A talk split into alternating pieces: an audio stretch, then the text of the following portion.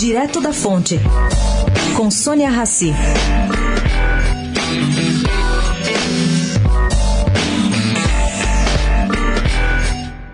Criticada, defendida e sempre polêmica, volta hoje a debate no Senado a liberação do cultivo da maconha para uso terapêutico. Para milhares de brasileiros que sofrem de epilepsia, trata-se de uma boa notícia. O princípio ativo da cannabis sativa é importante na formulação de várias receitas contra essa doença. Bom, para Marta Suplicy é, na verdade, uma batalha ou quase isso.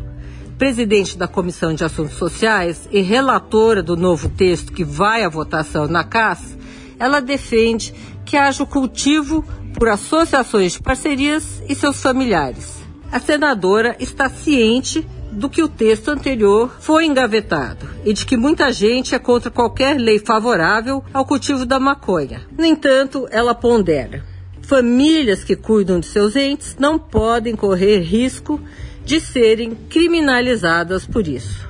E nisso, caro ouvinte, ela tem toda a razão. Sônia Raci, direto da fonte, para a Rádio Eldorado.